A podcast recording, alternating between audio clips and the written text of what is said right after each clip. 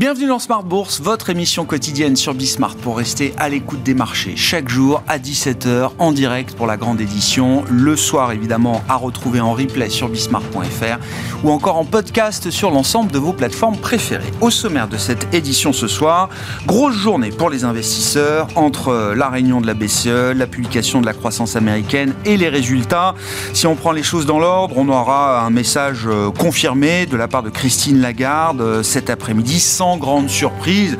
Les banquiers centraux se sont tellement exprimés la semaine dernière à l'occasion du forum économique de Davos que le risque d'avoir une surprise en matière de communication était quand même très limité à ce stade aujourd'hui pour euh, la Banque centrale euh, européenne. Il y a toujours des risques baissiers sur la croissance, des risques euh, toujours à la hausse peut-être sur l'inflation en raison de la géopolitique, en raison de la dynamique des salaires. Voilà le message qui a été à nouveau rappelé par Christine Lagarde qui n'a euh, toutefois pas euh, montré euh, beaucoup plus de ferveur pour repousser l'idée de prochaine baisse de taux. Les baisses de taux à ce stade sont prématurées, répète la présidente de la Banque Centrale Européenne, mais elle n'a pas cherché à être beaucoup plus allante dans l'idée qu'il n'y aurait pas de baisse de taux dans un futur proche. Ainsi, les marchés conservent l'idée qu'il y aura des baisses de taux sans doute d'ici cet été avec un calendrier de réunions bien identifié évidemment. La prochaine réunion sera une réunion clé d'ailleurs, la réunion du mois de mars avec les nouvelles projections économiques du staff de la BCE et euh, deux publications euh, d'inflation hein, qu'on aura eues pour le mois de janvier et pour le mois de février. Mars pourrait donc être la réunion qui euh, permettrait un pivot de la BCE ou en tout cas une précision sur le calendrier des futures baisses de taux. Voilà ce qu'on pouvait dire de ce côté-là. Discussion avec nos invités évidemment dans un instant. L'autre gros événement du jour, bien c'est cette croissance américaine et cette économie américaine qui est véritablement dans un sweet spot avec une croissance supérieure au potentiel encore sur le quatrième trimestre, plus 3,3% en rythme trimestriel annualisé. Sur l'ensemble de 2023 par rapport à 2022, la croissance s'établit à 2,5%, supérieure à celle de 2022. Hein. On était à moins de 2% de croissance aux États-Unis en, en 2022. Et du côté des prix, de l'inflation, l'indice Core PCE sur le quatrième trimestre est inchangé par rapport au trimestre précédent à 2% C'est donc la Fed dans un fauteuil à ce stade avec une économie américaine qui est euh, parfaitement euh, sur son train d'atterrissage et son, euh, sa piste d'atterrissage à ce stade. Les marchés réagissent plutôt positivement. On a même vu les taux se détendre un petit peu après cette publication de la croissance américaine et les actions qui continuent de progresser aux États-Unis et qui ont remonté très nettement en Europe pour finir proche de l'équilibre. Vous aurez le détail de cette séance dans un instant avec Pauline Gratel. Et puis euh, l'autre euh, sujet du moment, ce sont les résultats d'entreprise avec parmi les faits du jour le décrochage de Tesla, un titre qui baisse de plus de 10% désormais après l'ouverture des marchés américains, après la publication des derniers résultats du groupe.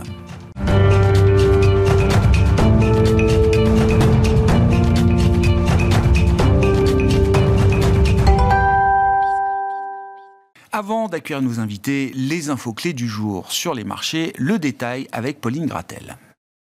À la une aujourd'hui, la réunion de la Banque Centrale Européenne et la croissance aux États-Unis qui ressort plus élevée qu'attendu. Sans surprise, la BCE maintient son principal taux directeur inchangé à 4%.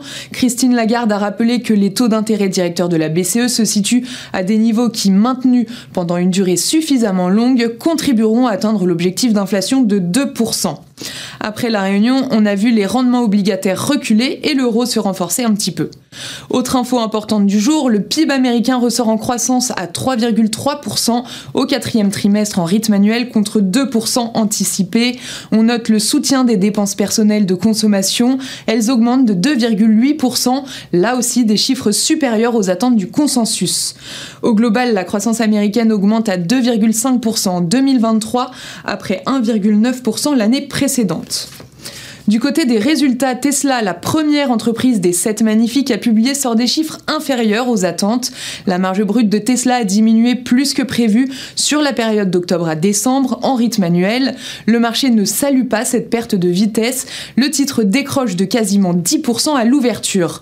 Elon Musk, lui, parle d'une entreprise entre deux vagues de croissance. Les résultats de ST Microelectronics ressortent également inférieurs à ses propres prévisions. En plus de cela, ST Micro anticipe une baisse de plus de 15% de ses revenus sur un an. Ces résultats n'enthousiasment pas les investisseurs et le titre perd 2%. Publicis annonce investir 300 millions d'euros sur 3 ans dans l'intelligence artificielle. Ce nouvel investissement dans l'IA est salué par le marché. Publicis gagne 3% et c'est le leader du jour sur le CAC.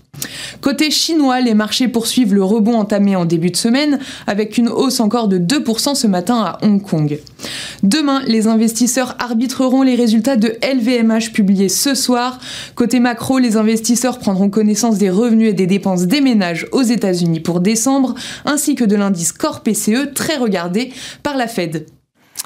Tendance, mon ami, chaque soir en ouverture de Smart Bourse, les infos clés du jour sur les marchés avec Pauline Gratel sur Bismart.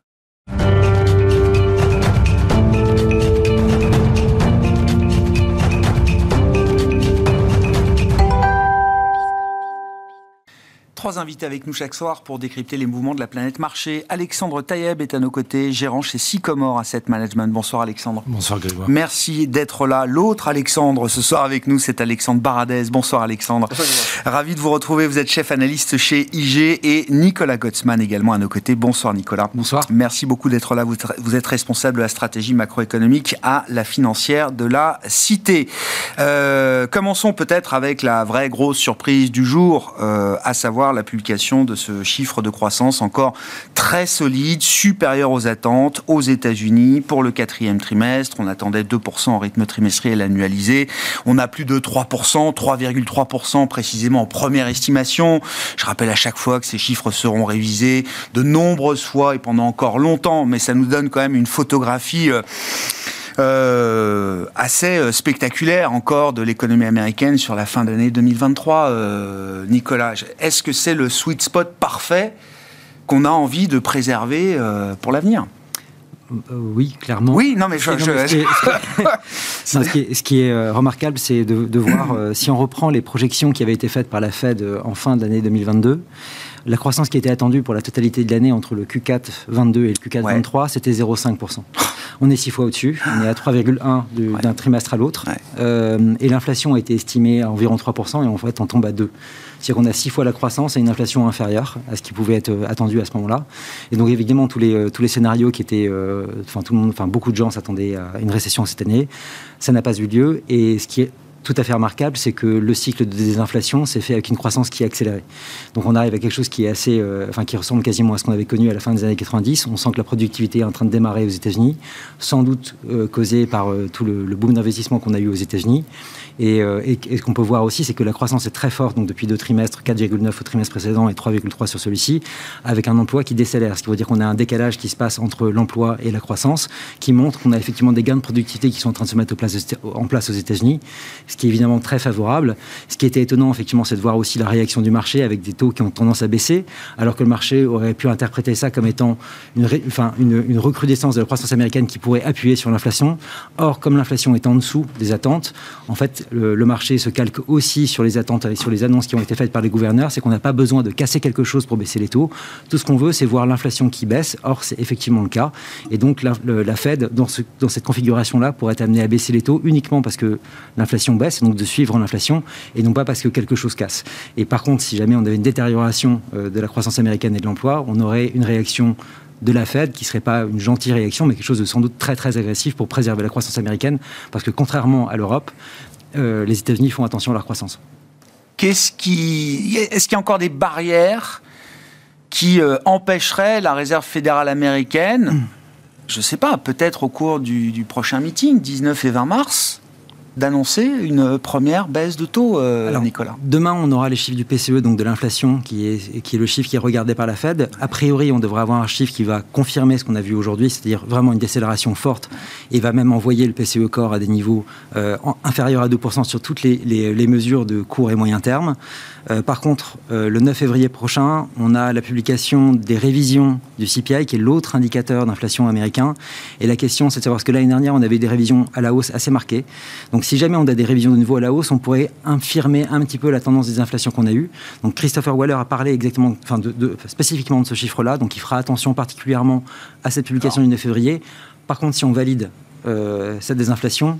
C'est ouvert pour mars? C'est ouvert. Alors, peut-être euh, mars me semble encore tôt pour la Fed, mais vraiment, ça me, semble vraiment une probabilité parce que, euh, notamment si on a euh, des chiffres de l'emploi qui sont pas forcément aussi forts que ce qu'on pourrait, ce qu'on a pu avoir sur les derniers mois, il y aura vraiment une, volonté de la Fed de préserver, parce que quand on voit le résultat fabuleux qu'ils ont obtenu aujourd'hui, ce serait dommage de venir briser tout ça avec une politique monétaire trop stricte, alors qu'en fait on est rentré dans les clous sur le terrain de l'inflation. Ce qui est euh, fascinant, c'est ce que soulignait euh, Nicolas, euh, Alexandre, c'est sur la publication de ce PIB, mmh. on aurait pu se dire, oulala, là là, le marché va prendre peur, réaccélération de l'économie, avec en plus des conditions de marché, des conditions financières qui se sont assouplies comme jamais depuis bientôt trois mois. Le risque inflationniste est de, est de retour. Pas du tout. On voit les taux baisser. Sur cette publication de PIB américain. Oui, oui, on voit les taux baisser. enfin, tout est littéralement aligné. Alors je, reviens peut-être sur la, dernière remarque qui est euh, la baisse des taux pour mars. Il faut quand même se rappeler que le marché avait anticipé ça. En novembre-décembre, le rallye, il est là-dessus. Puis on s'est un petit peu ravisé en janvier. Et, je, rejoins ce qui a été dit, c'est ça paraît encore un petit peu tôt. Mais on sent que là, les banques centrales attendent pour voir. Ça fait, ça fait très bien le lien avec la BCE. Moi, ce que j'ai entendu de la BCE aujourd'hui, c'est euh, j'ai toutes les cartes en main sauf les salaires. Il me reste juste les salaires à regarder et après j'attends la Fed, quoi. Donc là, euh, à mon sens, quand on a euh, un PIB en croissance plutôt forte, une inflation qui est largement sous les attentes, parce qu'on a le euh, PCE Price qui est sorti aujourd'hui, qui est sous les deux. Donc l'objectif, il est atteint au niveau de l'inflation. On a eu un Powell qui avait quand même déclaré je n'ai pas de réticence à couper les taux bien avant d'atteindre cet objectif de 2. Bien avant, c'est quand? Ça peut être en mars. Donc, euh, je laisserai une petite porte ouverte. Je suis d'accord pour dire que ce sera peut-être à la réunion suivante. Euh, la réunion suivante après mars pour la fête, c'est le 1er mai. Hein. Je précise juste. Oui. on, le prendra pas, c'est toujours férié bah. euh, non, non, on a, on, a, on a un peu toutes les cartes en main. Euh, le risque de résurgence de l'inflation est moins important aux États-Unis, notamment sur le terrain des matières premières qu'il ne l'est en Europe. Donc je peux comprendre aussi que sur ce terrain-là, et, Christine Lagarde a beaucoup insisté sur les, sur les risques géopolitiques, on, on y reviendra sûrement. Euh, je pense que certains peuvent relancer ou faire des petits pick-up d'inflation qui peuvent faire douter le marché. donc ça, il, faut, il faudra suivre ça. Mais là, on est vraiment, oui, la conclusion, c'est le sweet spot, il est là. Et, malgré une tension persistante sur le marché du travail, euh, l'idée d'un de gain de productivité euh, important permet à la Fed de regarder euh, à travers effectivement cette tension résiduelle qu'on peut avoir quand même sur le marché du travail, qu'on peut observer sur différents indicateurs de salaire, horaire moyen, etc. On aura la semaine prochaine le prochain rapport mensuel sur l'emploi aux États-Unis. C'est ça. Alors on verra, on verra l'emploi et les salaires. Ce qu'on a pu voir quand même aujourd'hui, c'est qu'il y avait les jobless claims euh, qui sont sortis là aussi un petit peu au-dessus des attentes. C'est pas grand-chose. C'est toujours un marché de l'emploi qui est tendu. Ah mais si on se place sur la dérivée seconde, on va dire que la tension est un peu moins tendue. D'accord. Euh, effectivement, c'est un, un, marché de l'emploi qui est très resserré, mais euh, sur euh, sur la partie euh, euh, comment dirais-je emploi qui a, qui a été supprimé, euh, c'est moins des emplois effectifs que des emplois potentiels en fait. Hein. On, on, recrute un peu moins, donc tout ça fait qu'on a on a ce, ce desserrement du marché de l'emploi qui est très progressif mais qui ne devrait pas empêcher, à mon sens, la Fed de commencer très progressivement à couper les taux. Et ça a été très bien dit, c'est si jamais sur la croissance, on a vraiment un, euh, un trou d'air, euh, elle pourra réagir beaucoup plus vite, beaucoup plus fort. Elle l'a déjà montré, mais sinon elle pourra faire très régulièrement. Elle n'est même pas obligée de faire une coupe de taux à chaque réunion. Ah, bah non. Euh, donc là, on est dans un, à mon sens, on est dans un nouvel univers pour les banques centrales, qui est, euh, et je fais le parallèle avec la Banque du Japon très rapidement. La Banque du Japon était dans la yield curve control, hein, donc dans la, le contrôle de la, des taux. la Fed et la BCE sont plus dans un contrôle de la situation économique en fait. Mmh et ils vont pouvoir baisser les taux, arrêter de baisser les taux, rebaisser les taux, et ainsi de suite. Mais c'est, je ne suis pas sûr qu'on rentre dans un cycle long de baisse de taux. Je comprends. Alexandre, sur ces considérations, moi je reste encore une fois sur la croissance américaine euh, spectaculaire. Hein. Alors moi je vais rester sur l'idée d'une baisse de taux plutôt T2. Euh, et c'est l'idée qu'on avait déployée juste après Powell, en considérant qu'il avait offert un cadeau qui n'était pas nécessaire à ce, à ce moment-là du cycle aux États-Unis, parce qu'il y a déjà eu 100 points de base détente sur l'obligataire et qu'il a entraîné 30 points de base de plus quasiment dans la foulée, que le marché d'ailleurs a récupéré derrière, signe que c'était peut-être un peu trop tôt pour délivrer ce message, message qu'on peut peut-être plutôt attendre de la part de Powell et de, de Lagarde, pardon. moi j'ai l'impression que le problème de la, de la zone euro, c'est le problème américain. Et c'est toujours la fameuse devise, hein, devise ancienne, notre, le dollar, c'est notre devise, c'est notre problème, et je pense que ça s'applique aussi à la vigueur économique, parce que peut-être qu'on sous-estime encore un petit peu ce qui a été fait post-Covid. Euh, le bilan qui a doublé de la Fed, des déficits qui ont couru à des niveaux stratosphériques et qui courent encore à des niveaux stratosphériques, euh, de plus de 6%. Euh, ça a créé une, une, telle injection de dynamique dans l'économie américaine que on, pour faire ralentir ça, et ce but, ces budgets qu'ont déployés les États-Unis, l'Europe a déployé à bien plus petite échelle. Et donc, ils ont une dynamique, et on voit bien, ça diverge clairement en termes de dynamique économique en ce moment, et ça diverge aussi sur les anticipations d'inflation moyen terme, pas seulement les.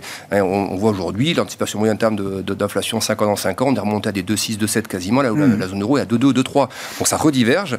Et le risque qu'aurait la BCE à agir avant la Fed, c'est que si la BCE shoot la première, il peut avoir un sentiment à côté taux US du coup, hein, que ce soit à ce moment les taux US qui calquent un peu ce qui se passerait sur les taux européens, c'est-à-dire euh, après cette euh, remontée des taux que les taux retombent, sauf que les États-Unis étant encore très résilients dans leur économie, mmh. si les conditions financières s'assouplissaient, même aux États-Unis, parce que l'Europe déclenchait la première, ça pourrait du coup euh, mettre un peu le doute du côté de la Fed sur l'obligation de baisser les taux tout de suite. Donc ça freinerait en fait finalement et ça ralentirait le combat de la Fed aussi contre sa propre inflation.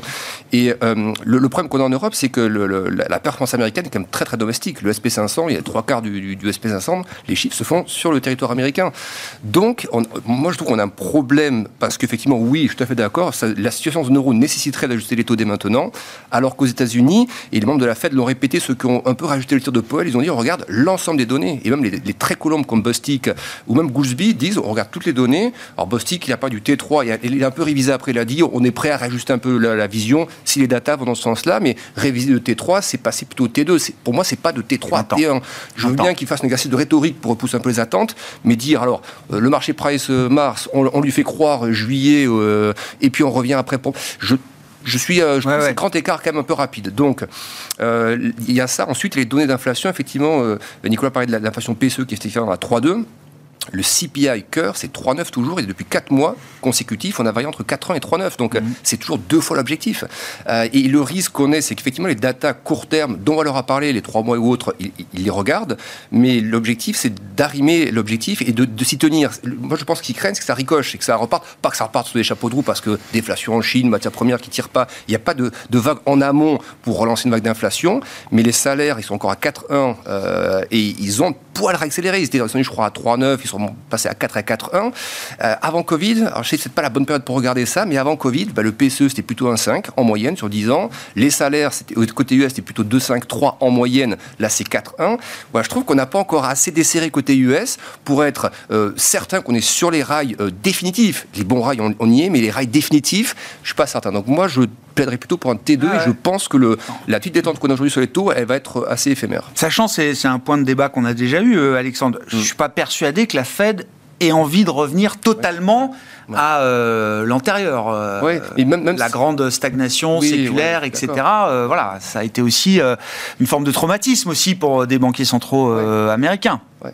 Est-ce que, est-ce que, non mais, est-ce que c'est toujours encore une fois, je pense que tu es d'accord pour dire qu'il n'y a pas de risque de deuxième bosse d'inflation, mais c'est la vitesse avec laquelle on va revenir vers les vers les 2%. C'est sur le dernier kilomètre. Voilà, moi je pense qu'il va être problématique pour l'Europe parce que les États-Unis ont un dernier kilomètre qui va être plus long à parcourir que le dernier kilomètre européen. Est-ce qu'il faut imaginer, Nicolas, je rebondis sur ce que disait aussi euh, Alexandre euh, Taïeb en l'occurrence sur comment on va pratiquer la politique monétaire dans cette euh, phase-là et peut-être pour pour le futur quand on est la Fed? Si on a, je sais pas, un risque inflationniste qui reste malgré tout présent, ou en tout cas qui reste tilté à la hausse euh, dans une économie américaine qui continuerait de, bien se porter. Est-ce que ça veut dire effectivement que on a quelque chose de moins linéaire aussi dans la, conduite de la politique monétaire? On n'est pas obligé de baisser les taux à tous les meetings. Est-ce qu'on peut imaginer, je sais pas, même des schémas où on aurait baisser les taux pour recalibrer à un certain moment la politique monétaire, pour la neutraliser parce que la situation économique le justifie, et puis derrière ça, se dire qu'il faut peut-être resserrer aussi à un certain stade la politique monétaire. Est-ce qu'on peut imaginer ce genre de séquence sur le moyen long terme ou est-ce que pour l'instant euh, c'est pas le sujet pour la Fed? Alors je, pense qu'ils vont vouloir évidemment l'éviter. Éviter, éviter des allers-retours? Alors les allers-retours, ça c'est clair, ils l'ont dit, ils l'ont dit et redit, ils veulent, ils veulent éviter ça. Mais la situation actuelle, c'est quand même aux États-Unis, on a des taux qui sont entre 5,25 et 5,50 avec un niveau d'inflation qui, avec la publication qu'on a demain, qui peut être en dynamique euh, même euh, sur six mois, être inférieur à 2%. Ce qui nous fait quand même un niveau de taux réel qui est très élevé, même historiquement. Et donc, on a un niveau de contrainte sur l'économie qui est euh, effectif, qui est quand même très puissant. Et donc, si simplement la Fed commence à baisser ses taux en ligne sur l'inflation, elle va garder des taux réels qui, sont, qui vont rester élevés. À partir du moment où on sera revenu à un niveau un peu plus acceptable, même sur l'inflation, ils pourront aller un peu plus vite que la descente de l'inflation simplement pour essayer de briser un peu les traintes qu'ils ont actuellement sur, sur la situation. Mais ça, c'est le, le, scénario, on va dire, où ils voudront éviter de, euh, le scénario Arthur Burns, c'est-à-dire euh, la, la, résurgence de l'inflation en deuxième cycle. Donc ça, c'est le premier cas. Par contre, si on se retrouve dans une situation, encore une fois, où on a une dégradation sur l'emploi, le scénario plutôt Paul Volcker. Là, il n'y aura pas d'hésitation. Là, il n'y a pas d'hésitation. Et surtout, le, le, le, taux euh, neutre qui est estimé par les gens de la Fed, c'est 2,5. On est aujourd'hui à 5,25, 50, 5,50. Ça veut dire qu'on a 300 points de base à aller chercher simplement pour revenir au taux neutre. Donc là, c'est, effectivement, ça peut être. Il y a de la réserve. On peut aller très vite, très très fort, mais je pense qu'un des objectifs prioritaires de la Fed, c'est effectivement, enfin, comme, comme vous l'avez dit, c'est qu'ils ne veulent pas revenir à la situation euh, euh, qu'on avait avant, précédente. à la situation précédente, et que dans ces conditions-là, euh, il ne faut pas être trop restrictif non plus, parce que sinon on peut avoir ce risque-là qui se matérialise, et que donc ils ne veulent pas revenir à des taux faibles, et donc l'idée c'est de, soutenir l'économie, et donc d'avoir une réactivité qui soit plus forte que les cycles qu'on a eu précédemment, et parce que c'est un peu une nouvelle Fed, c'est que la, la, partie du mandat emploi maximum est beaucoup plus prise au sérieux aujourd'hui qu'il ne l'a été lors des épisodes précédents. Donc ça change quand même considérablement la donne, notamment s'il y a quoi que ce soit qui se passe sur le terrain du chômage. Bon, c'est ce qu'on appelle un put, quoi. Oui. Oui, non mais enfin. mais, mais, je pense que ça. Pour être clair. Ça l'a toujours été un petit peu, mais c'est. Oui. Euh, contrairement. enfin là, il est là, quoi. C'est pas un put sur le marché, c'est un put sur le Sur l'économie, c'est ce que vous dites. C'est ça. Voilà. Un put sur la croissance. Oui. Différent de d'un put sur les marchés, même si les marchés se portent euh, très bien. On en parlera euh, évidemment. Euh, Alexandre, bon, ben, venons-en à la Banque Centrale Européenne. Je, disais, bon, ils ont tous parlé plusieurs fois, plusieurs fois par jour. La semaine dernière à Davos, à commencer par Christine Lagarde. Il n'y avait pas de surprise à attendre.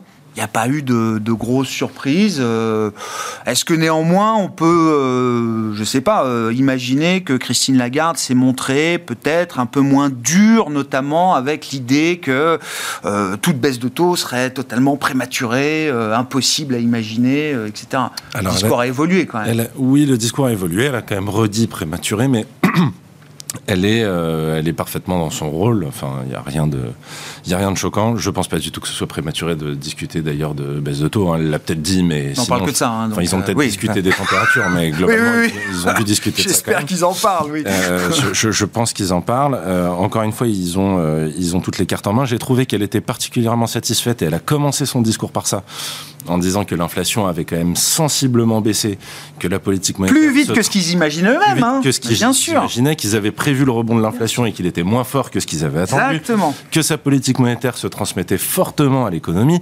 Donc globalement, ces critères, ils sont remplis. Ils sont remplis. Donc, euh, elle, elle, ne veut pas, en fait, en fait ce qu'elle ne veut pas, c'est ce qui a été décrit euh, par Alexandre, je crois, c'est que euh, elle annonce quelque chose, qui est un rallye sur les taux Maus, que le marché parte dans tous les sens, et qu'elle n'ait plus besoin de baisser les taux, parce qu'en fait, les conditions financières se sont déjà desserrées.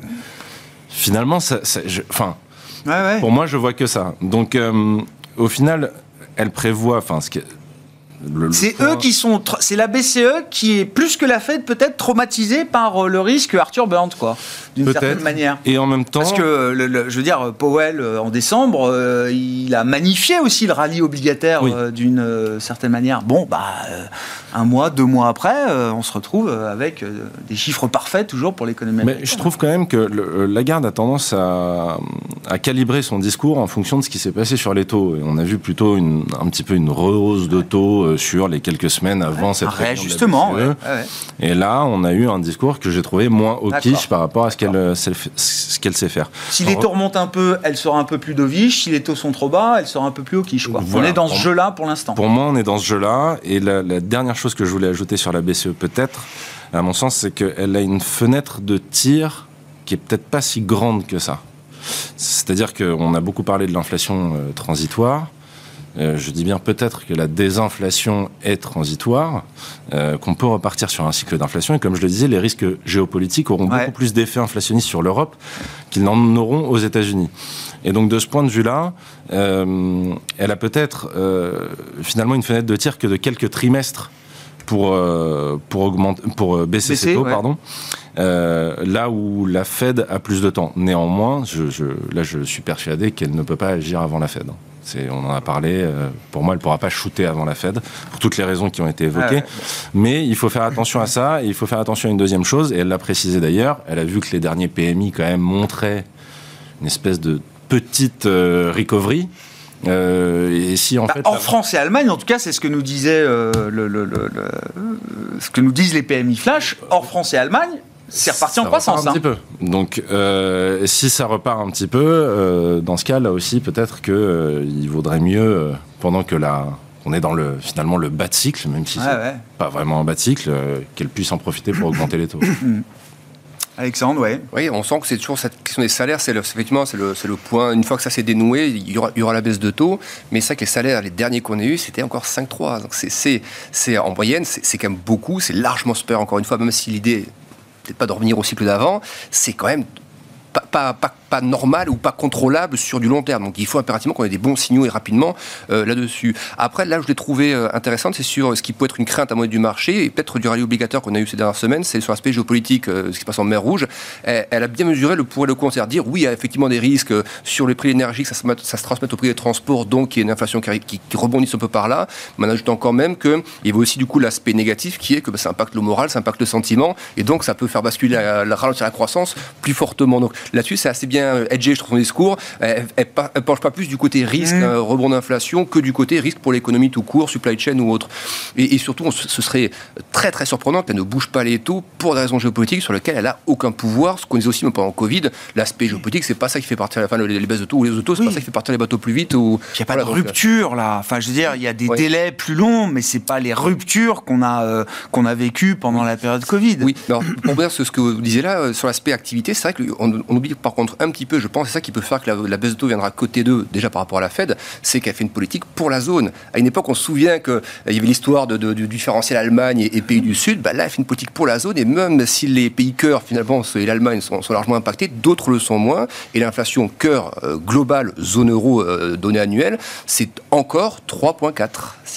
On est d'accord qu'on ne va pas attendre d'être à 2 pour baisser les taux, mais bah, c'est encore 3,4. Hein. Et le pic était quoi? 5, 4 et quelques. Donc, on, on a vu le chemin qu'il a fallu pour parcourir 5, je crois 5, 6, 5, je ne sais plus exactement le, niveau, mais donc il y a encore le dernier kilomètre, c'est pas non plus la porte à côté. Donc pour moi, c'est pas le, pour moi, c'est pas le Hein. C'est ce dernier kilomètre, nous avons plutôt T2, quitte, et c'est ça, moi, qui, je ne sais pas si ça va m'inquiéter ou pas, mais Isabelle Schnabel, peut-être qu'elle reprendra sa veste d'ici là, mais elle semblait assez claire dans ses propos.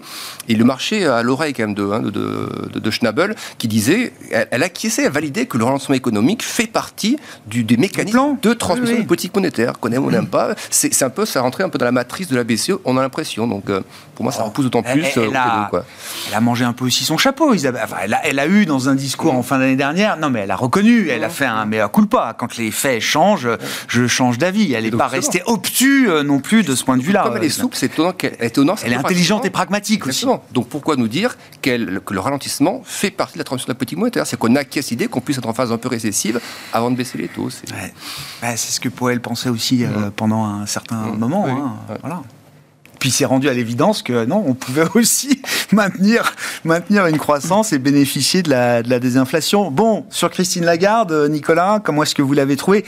Et, euh, moi, bon, elle s'est quand même beaucoup appesantie évidemment sur la question des, des salaires. J'ai trouvé qu'elle était assez équilibrée dans son discours. Alors elle met l'emphase toujours sur les données dures salariales du premier trimestre qu'on n'aura pas suffisamment tôt pour imaginer une baisse de taux en mars ou en avril. Euh, mais elle a quand même beaucoup parlé aussi des données en temps réel, des wedge trackers qui ont été construits, euh, notamment par Philippe Lane, etc. Donc elle a quand même voulu montrer que la BCE n'était pas non plus complètement sourde et aveugle à ces données euh, immédiates, en temps réel, qui selon elle, et c'est ce qu'on constate tous, montrent quand même au minimum une stabilisation des, pressions salariales, voire peut-être même une inflexion à la baisse. Il y, a, eu une, vraie amélioration dans, le, dans ce meeting-là.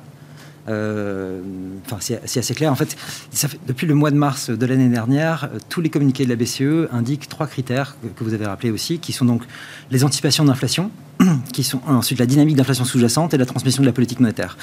Les anticipations d'inflation, c'est ce que fait notamment le staff de la BCE. Euh, l'horizon de la BCE, c'est deux ans. C'est le moyen terme, deux ans. 2026, tous les trimestres sont attendus à 1,9. Donc on est légèrement en dessous. Donc là, ce critère-là est rempli. Deuxième critère, c'est la dynamique d'inflation. Et Philippe Lane a eu la bonne idée en mars de l'année dernière de donner euh, une indication chiffrée de ce que ça veut dire dynamique d'inflation mmh. sous-jacente. Euh, c'est ce qu'il appelle le momentum et c'est une mesure qui est le 3 mois 3 mois annualisé. Le 3 mois 3 mois annualisé de l'inflation corps en zone euro, c'est 1,4. Donc là, en fait, on est très très en dessous, déjà de 2. Et ensuite, dans les dernières minutes, ils ont caractérisé la, la transmission de la politique monétaire comme étant exceptionnellement forte. Donc les trois critères disent en gros, en fait, il faut baisser les taux. Et là, en fait, qu'est-ce qu'ils nous font? Bah, Depuis le 15 décembre dernier, le papier de Reuters avec les sources anonymes sur, en fait, on va attendre le mois de juin et les salaires. enfin, je ne savais pas que la BCE ciblait les salaires maintenant, mais en fait, c'est l'inflation et les critères qui étaient retenus l'année dernière correspondent effectivement à C'est une composante importante de l'inflation euh, domestique quand même, on ne bah, peut pas leur enlever ça. moi, ça veut euh, simplement dire, en fait, on aimerait bien que la Fed tire avant nous. Et donc, en fait, on va attendre les six mois, c'est très bien. Euh, sauf que quand je regarde les salaires, euh, aujourd'hui, effectivement, on est à 5,3 sur la compensation par salarié. Par contre, si je regarde depuis 2019 et que je regarde le salaire, la compensation par, heure de travail ajustée de l'inflation, je suis à moins 2,5, alors que ma productivité a augmenté de 0,8. Ça veut dire que j'ai un décalage de 3,3% qui permettrait, parce que si, enfin, si on raisonne comme ça, c'est la capacité de consommation des gens et la capacité de production des gens. Produisent 0,8 de plus, mais ils sont en capacité de consommer 2,5% de moins. Donc, pour qu'on ait une accélération de l'inflation, il faudrait qu'on ait... L'inverse, quoi. Oui. L'inverse. Oui, Si on a 3,3% à aller chercher, on a un peu le temps, je pense, pour aller, pour aller voir ça. Et surtout, je sais pas, parce que les salaires européens n'ont pas progression de façon absolument absolument exponentielle euh, depuis 20 ans euh, sur le continent. Je ne pense pas qu'on ait de risque inflationniste qui soit absolument délirant derrière. Et par contre, le risque pour la croissance à court terme, moyen terme, il est quand même assez évident, notamment sur les destructions qu'on peut avoir sur l'investissement et la productivité, donc qu'on ne voit pas en zone euro par rapport aux États-Unis. Est-ce qu'on peut imaginer dans la tactique de la gestion de la politique monétaire euh, au sein de la, BCE que avant de baisser effectivement les taux, il y aura un moment de communication important, comme euh, ça a été le cas pour Jérôme Powell le 14 décembre euh, dernier, et qu'envoyer un message fort à l'occasion d'une prochaine réunion, pourquoi pas celle de mars, en signalant effectivement un pivot, en arrêtant de dire que c'est prématuré de parler de baisse de taux. Ça envoie un signal au marché, ça génère un effet de marché positif, et ça permet d'une certaine manière de consommer déjà, d'une certaine manière, des baisses de taux sans qu'elles aient été délivrées effectivement par la Banque Centrale Européenne. C'est pour ça que je pense qu'il y, a eu un pivot aujourd'hui parce qu'elle n'a pas. On, lui a répété ce qu'elle avait dit la semaine dernière à Davos, c'est la possibilité de juin, et elle n'est pas allée contre l'idée que ça pourrait avoir eu lieu, enfin, pourrait avoir lieu plus tôt. Ça, c'était vraiment un élément. Et ensuite, oui, enfin, il y, a, y, a vraiment un décalage entre ce qui se passe du côté inflation et les prévisions de la BCE. Sur le Q3 2023, donc ce qui est arrivé, il y a un an, la BCE estimait que ce serait 3,6. En septembre, ils estimaient que ce serait 3,3 et en décembre, ils estimaient que ce serait 2,8. On est tombé à 2,7. C'est-à-dire qu'on est vraiment en bas de toutes les projections qui ont été faites. Et sur la dynamique d'inflation corps, c'est encore plus, plus violent que ça. Donc le cycle de désinflation a été raté, en gros, par la BCE, par la Fed également. Donc euh, voilà, ok. Mais sauf que c'est bien de. Euh, si on est data dependent, comme ils le disent, Et eh ben on suit les datas. Et, Quand l'effet change, je change d'avis. Exactement. ça prend un peu de temps. Euh, ben parlons, ouais, vous évoquez les risques géopolitiques, Alexandre. Je crois pas qu'il en ait été question à l'occasion de la conférence de presse de, Christine Lagarde, mais en tout cas, elle a beaucoup été interrogée sur le risque Trump depuis euh, quelques semaines. Bon, elle, évoque Trump comme étant une menace claire pour l'Union européenne. Moi, je respecte la position de Christine Lagarde, qui est celle de présidente de la Banque centrale euh, européenne. Elle gère une institution européenne. Donc, j'essaye de comprendre ce que le risque Trump veut dire du point de vue d'une institution comme la Banque centrale euh, européenne. Et puis après, il y a la question de savoir euh, comment on peut se couvrir contre le risque Trump. Alors, des risques géopolitiques, effectivement, il y en a plein. Sur le risque Trump, il me semble que Macron, lors de sa dernière intervention, l'a aussi euh, évoqué. Pour moi, c'est un risque indirect, en fait. C'est-à-dire que le risque principal euh, Trump pour l'Union européenne, c'est l'arrêt de l'aide à l'Ukraine. Parce que vous arrêtez d'aider l'Ukraine, vous ouvrez la porte à la Russie. On sait son éventuelle acquaintance avec Poutine, donc euh, ce sera peut-être pas aussi évident d'aider l'Ukraine et ça peut ouvrir la porte à un conflit plus large. C'est ça que craignent les Européens. Résurgence du conflit, ça nécessite évidemment des efforts et des dépenses et des moyens encore plus importants de la part de l'Union européenne Oui. et autre sujet, mais qui est lié, hein, de toute façon, euh, dès qu'on a euh, risque géopolitique globalement, ce qui est concerné, c'est euh, défense et matières premières. Hein. on est très très loin des, investissements ISR pour le coup. On a sur le, on a un sujet sur le gaz, mais on a un sujet sur le gaz aujourd'hui au, niveau de, de l'administration Biden. aujourd'hui, ils sont en train de reconsidérer leur exportation de gaz potentiellement parce que ce n'est pas très durable pour la planète, etc. Donc on, part de quelque chose de très très bien disant, mais qui n'arrange pas du tout les Européens. Je pense que Trump ne sera pas du tout dans la même euh, dans la même configuration. En revanche, il ne se gênera pas pour exporter un gaz si et seulement si son prix est multiplié par X. Hein, ça reste ça reste un homme d'affaires. Donc en fait, quand la BCE, de toute façon, quand la BCE parle d'un risque, quel qu'il soit, c'est un risque inflationniste. D'accord. Donc c'est ça, c'est aussi bien pour l'aide à l'Ukraine, pour le conflit généralisé, que pour le transport de matières premières. Il faut quand même se rendre compte d'une chose sur le gaz. L'Europe a divisé par trois depuis le conflit ses imports de gaz, et elle a triplé ses imports de gaz des États-Unis, ses mmh. imports de LNG si vous multipliez le prix par je sais pas combien, forcément vous avez une inflation qui revient. Enfin, il y a des contrats de long terme qui sont quand même euh, fixés entre les opérateurs euh, gaziers, etc. Enfin, il y a des systèmes de couverture, il y a, j'imagine, hein, enfin, des gens qui sont payés pour euh, faire ces contrats, quoi. Mais il y, a, aussi une question d'inflation à long terme, d'inflation attendue, euh, où ça peut, ça, où ça, peut, faire varier. D'accord. et puis sur le reste, on a effectivement, ça a été mentionné, donc tout ce qui est prix du fret faut quand même se rendre compte que globalement dans le monde, le prix du fret, là, year to date, enfin depuis le début de l'année, a été multiplié par deux. Hein. Mmh. Euh, Directement en lien avec les événements euh, avec les mer événements en mer Rouge, plus euh, sécheresse, canal de Panama, canal de Suez. et donc là, canal de Suez en particulier, on a des prix qui sont multipliés par quatre. Donc voilà, ça, peut être un sujet là aussi. Donc il y a pas mal de choses.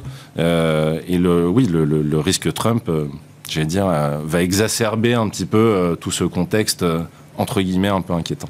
Bon, risque Trump, je sais pas, ça veut dire quoi du point de vue de la BCE, Nicolas bah, je pense que c'est compliqué de voir parce qu'en fait, les, les, équipes de Trump ne sont pas encore constituées. Et on va dire, je pense qu'il est relativement plastique sur ce qu'il peut faire, aussi bien en économie. En fait, la seule chose qu'on sait, c'est qu'il n'aime pas beaucoup les taux élevés. On se rappelle de ce qu'il avait fait à Jérôme Powell quand il était, il était là. Et il me semble tout à fait improbable qu'on puisse avoir un changement vers quelqu'un qui soit beaucoup plus haut que Powell.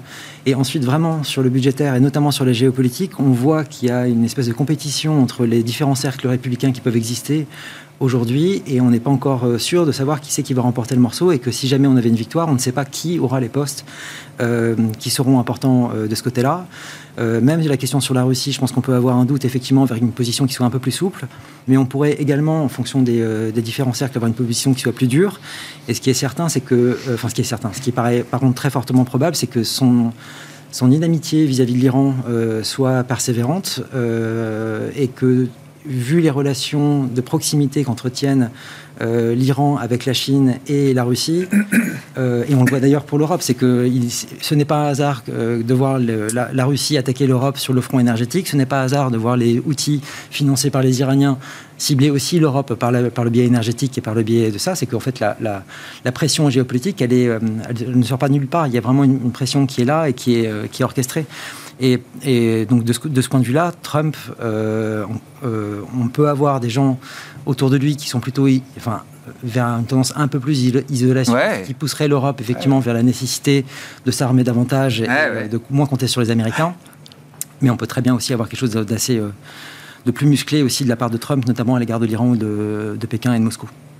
Bon, euh, bon, c'est encore loin, mais euh, c'est vrai que, en tout cas, pour l'investiture républicaine, euh, tout semble déjà plié en faveur de, Trump. Je ne sais pas si vous voulez dire un mot de Trump, Alexandre Baradès. Je voulais qu'on parle aussi des actions chinoises, parce que c'était la question que j'attendais de vous poser, puisque vous avez vu ce, j'ai trouvé ce commentaire très drôle sur Twitter le, jour du, du début du rebond des actions chinoises, à se demander s'il y avait des chartistes au sein du Parti communiste chinois. Parce que pour vous, il y a eu une conjonction technique Visible, parfaite c'est visible. Alors après, c'est vrai que c'est un indice en particulier, le CSI 300, qui est quand même très domestique.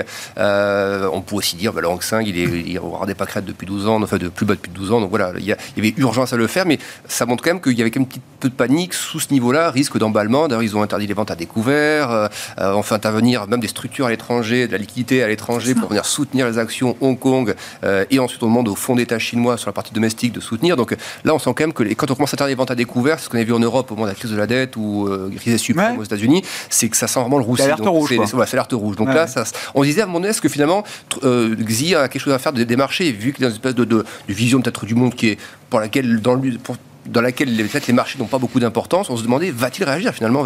Et là, on sent quand même qu'il y a une volonté de, de, rassurer un petit peu, donc tant mieux. Euh, voilà, c'est après est-ce que c'est suffisant ou pas? Le, Moi, j'ai toujours l'impression que c'est pas une question de, euh, c'est même pas, j'ai toujours une question de risque éco. J'ai l'impression qu'il y, a le danger immobilier, ça qu'on a tous perçu depuis des années. C'est plus l'enchaînement depuis trois ans, les séquences euh, Covid, les, les, coups de coups de vis réglementaires très brutaux, les, les, PDG qui disparaissent, le rapprochement avec la Russie. J'ai l'impression que les investisseurs ne veulent pas y aller pour le risque.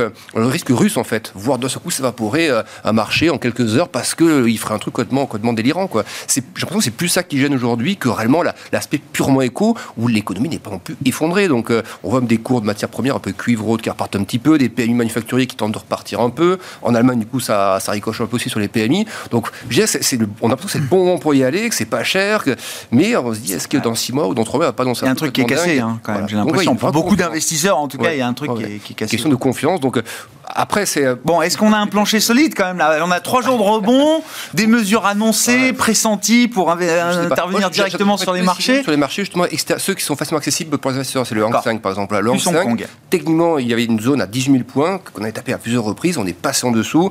J'attendais qu'on repasse ça, qu'on repasse ça avec une Europe qui réaccélère aussi un petit peu. Pourquoi pas un DAX qui passerait ses sommets, un CAC qui retaperait, ou le luxe qui repartirait un peu. Vous voyez, un enchaînement comme ça un peu vertueux. Et, et là, c'est une technique sur le Hang Seng, ça veut dire pour le momentum court terme, pourquoi pas y aller à ce moment-là Après, si on y allait en tant qu'investisseur, pourquoi pas Mais pour trading, pour le côté un peu plus euh, court terme, au-dessus de 18 000, je trouve ça plus confortable, surtout si l'Europe embarque un peu avec elle euh, aussi ce momentum. Quoi. Bon.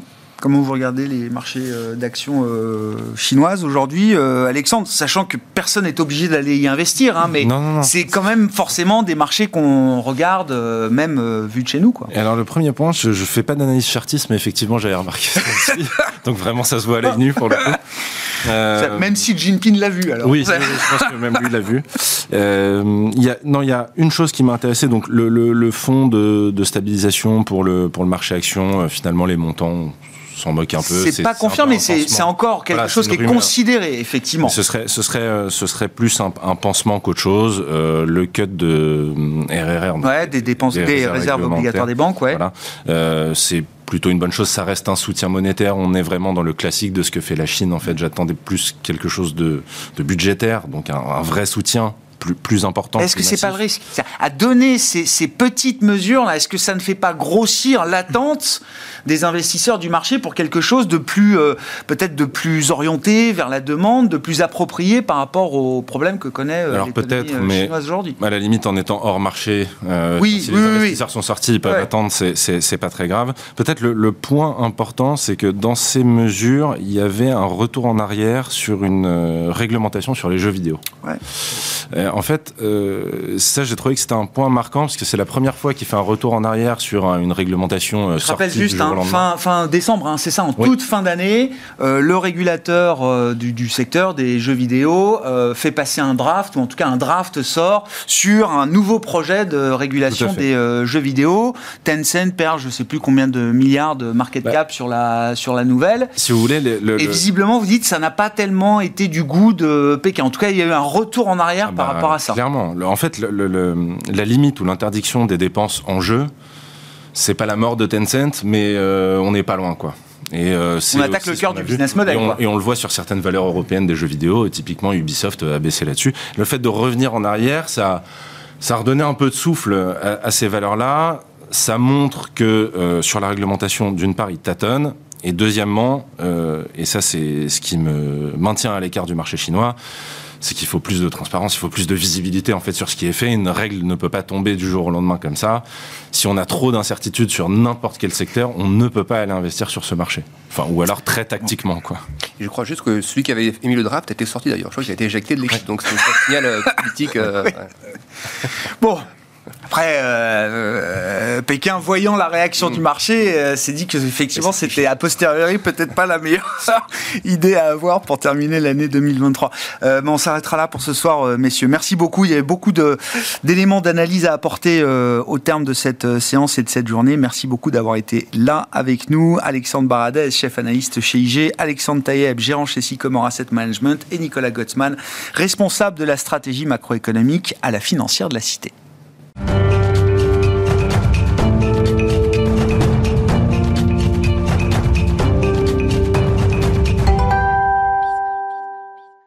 Dernier quart d'heure de Smart Bourse, c'est le quart d'heure thématique. Le thème ce soir, c'est celui de la politique monétaire et des enjeux pour les banques centrales au démarrage de cette année 2024, dans le sillage de la première réunion de l'année pour la Banque Centrale Européenne. Et c'est Gilles Mouek qui est avec nous en visioconférence, chef économiste du groupe AXA. Bonjour et bienvenue euh, Gilles. Merci beaucoup d'être euh, d'être avec nous. Alors évidemment, on n'attendait pas de surprise dans les grandes lignes de la communication de la BCE, tant les banquiers centraux européens se sont exprimés ces derniers jours, et notamment à l'occasion du Forum économique de Davos. Mais je trouve quand même les efforts de pédagogie de, Christine Lagarde qu'il faut euh, saluer, qui ont été euh, assez importants au cours de cette réunion. Elle s'est appesantie notamment sur euh, bah, la partie salariale, qui reste l'obsession ou la crainte obsessionnelle effectivement de, certains banquiers centraux européens, mais pour expliquer effectivement quelles sont les typologies de données que regarde la BCE aujourd'hui et ce qui va faire à un moment la décision de baisser les taux. C'est vrai, on a eu une, des explications assez, assez longues, assez détaillées euh, de la part de, Christine Lagarde sur la, manière dont la BCE euh, va faire son, son, son, son, diagnostic.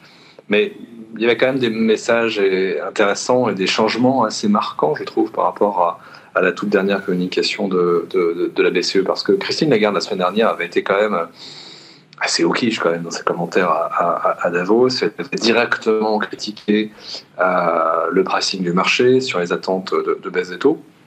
Tout le monde, y compris moi-même, s'attendait à ce qu'elle aille plus loin, ou en tout cas qu'elle réplique en fait euh, cette, critique des attentes du marché aujourd'hui.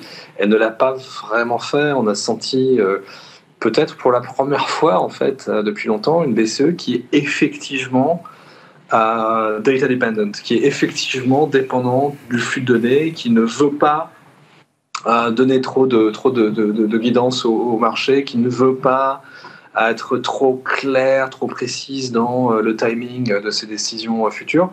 Peut-être parce que, euh, en toute bonne foi, la BCE aujourd'hui ne sait pas très bien ce qui va se passer dans les, dans les mois qui, qui viennent.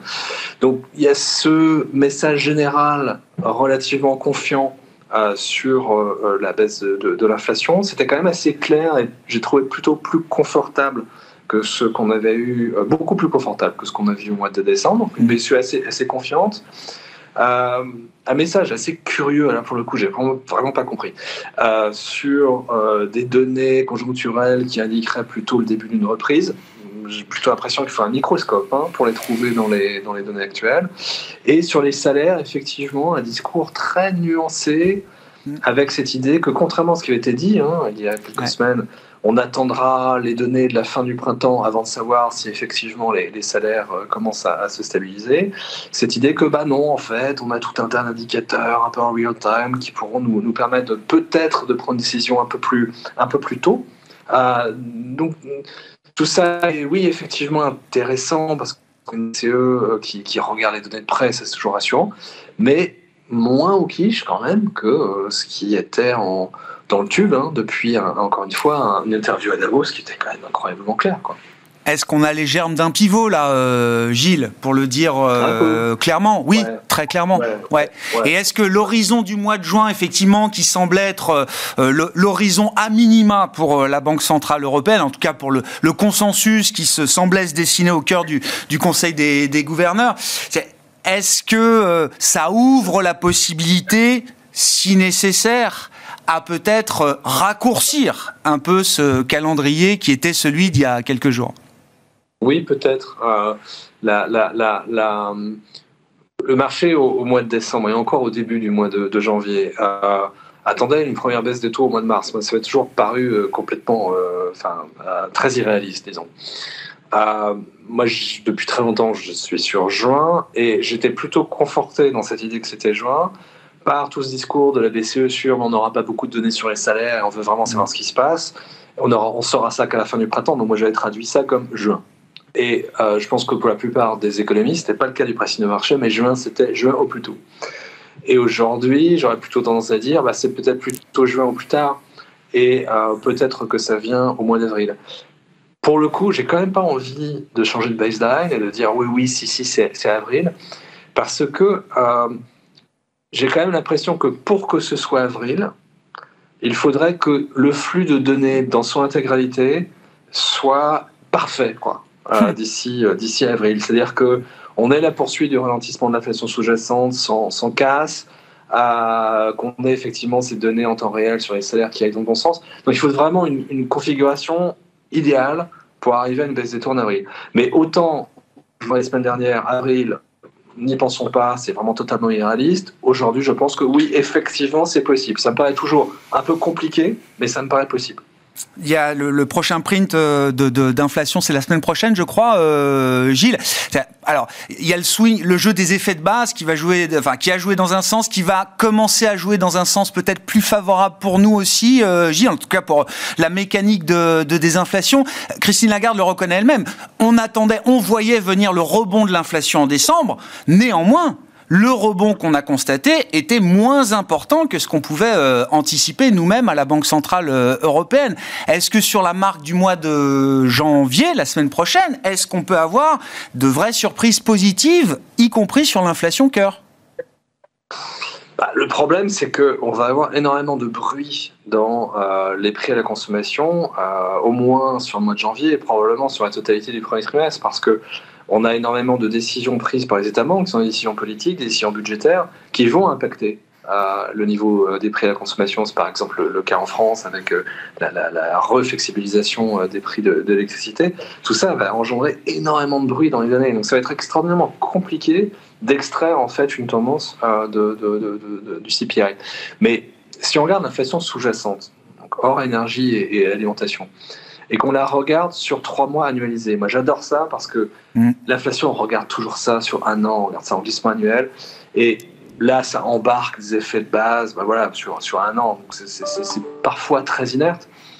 Sur trois mois annualisés, si on regarde la série euh, désaisonnalisée, en fait, on est déjà en dessous de 2%. Et, eh oui. Et ça fait eh deux ou trois mois qu'on est en dessous de 2%. Eh Donc, pour moi, cette question de ce qu'il y a dans le CPI, c'est un tout petit peu c'est pas annexe, mais euh, on en fait un peu ce qu'on veut. C'est-à-dire que si on voulait dire aujourd'hui déjà on est en désinflation très abusée, on pourrait le faire. Ce serait très facile mm. de faire le cas en disant regardez, en enlevant les effets de base, en regardant l'inflation sous-jacente sur trois mois annualisés, ça fait plusieurs mois qu'on est en dessous de deux, objectif atteint.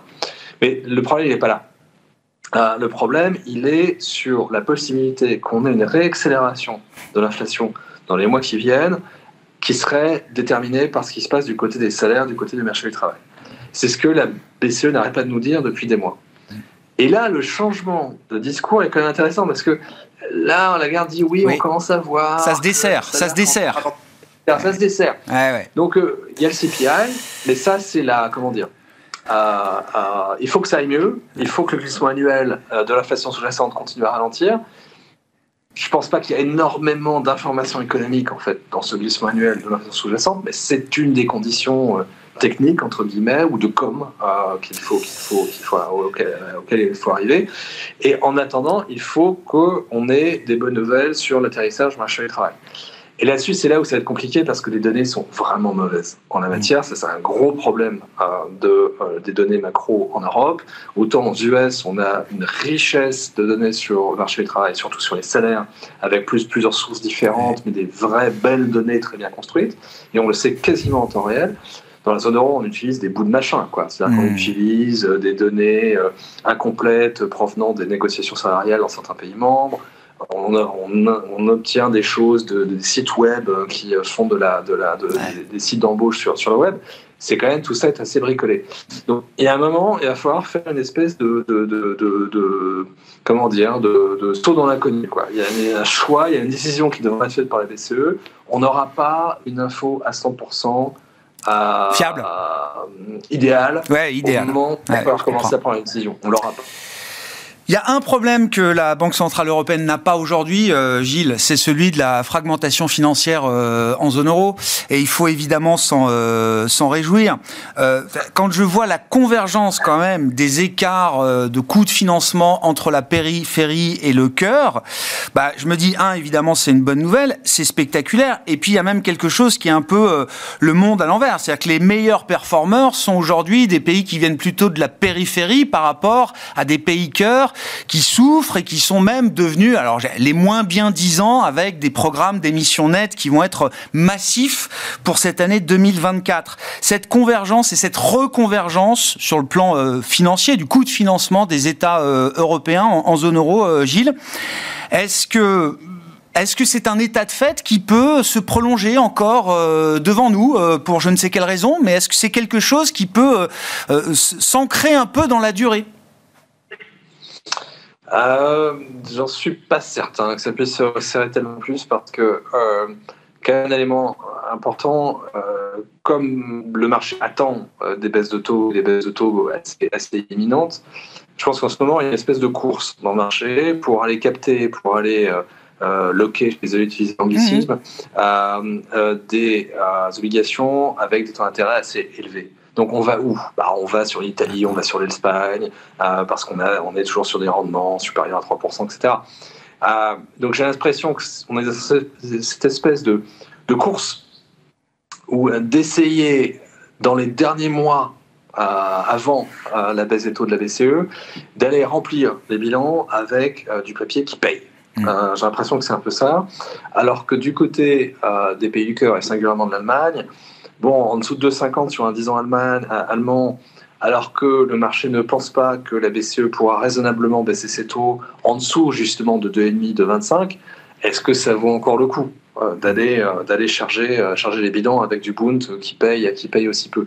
Donc je pense qu'il y a cet effet. Hein. C'est un effet, c'est pas un effet d'aubaine, mais c'est voilà le, dernier moment possible pour aller engranger du taux avant la baisse des taux la course au rendement, la peur de manquer effectivement de, taux, de rendement, de duration, effectivement, chez certains intervenants de marché euh, aujourd'hui. Un mot pour conclure de bah, le chiffre spectaculaire du jour, euh, Gilles, c'est la première estimation de la croissance américaine pour le quatrième trimestre. Le chiffre sera révisé de nombreuses fois et pendant encore longtemps, mais quand même, je veux dire, 3,3% euh, de croissance au quatrième trimestre, ça nous donne 2,5 sur l'ensemble de 2023, c'est plus qu'en 2022, avec un corps PCE qui est lui parfaitement à deux et depuis déjà deux trimestres, Gilles. C'est, euh, enfin, je veux dire, euh, même dans les rêves les plus fous de Jérôme Powell, je pense que c'est quelque chose qui était euh, impossible il y a encore quelques mois.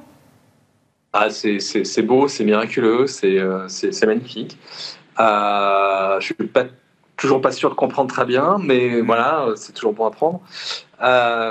oui, on a une croissance de l'économie américaine qui est tout double du taux potentiel. Euh, euh, si on regarde le niveau du taux de chômage, c'est à peu près clair qu'il n'y a absolument mais aucun input gap à, combler. Et pourtant, on a l'inflation sous-jacente effectivement qui s'est euh, incroyablement, incroyablement calmée. Ce qui est rassurant, et ce qui du coup un caillou dans le jardin européen, c'est que peut-être que ce que cela reflète, c'est que les conditions d'offre aux États-Unis sont vraiment en train de s'améliorer très vite. Euh, donc on peut avoir une croissance forte sans inflation parce que l'offre est en train de rattraper. Et l'un des meilleurs indicateurs de cela, c'est euh, la très bonne tenue de la productivité aux États-Unis. On est aujourd'hui aux US à une productivité horaire qui est à peu près à 6% au-dessus du niveau qu'on avait atteint avant le Covid et qui, sur les trois derniers trimestres, est en accélération. Euh, et ça, c'est l'inverse de ce qui se passe dans la zone euro. Mmh. Dans la zone euro, on a un niveau de la productivité qui est à peine supérieur à celui euh, que l'on avait fin 2019. Enfin, on dit, s'est rien passé sur la productivité euh, depuis maintenant 4 ans. au contraire, sur les derniers trimestres, on a une baisse mmh. de la productivité. donc, nous, nos conditions d'offre, elles ne s'améliorent pas tant que cela. Et pour moi, c'est ça le vrai divorce transatlantique en fait en ce moment. C'est cette idée de, vraiment d'une amélioration sous-jacente euh, effective, encourageante aux États-Unis, avec cette productivité très forte. Alors que côté européen, voilà, c'est quand même incroyablement médiocre. Merci beaucoup Gilles, merci pour votre éclairage sur euh, ces euh, différentes situations américaines et européennes et les enjeux en matière de politique monétaire. Gilles Moy qui était avec nous en visioconférence, chef économiste du groupe AXA.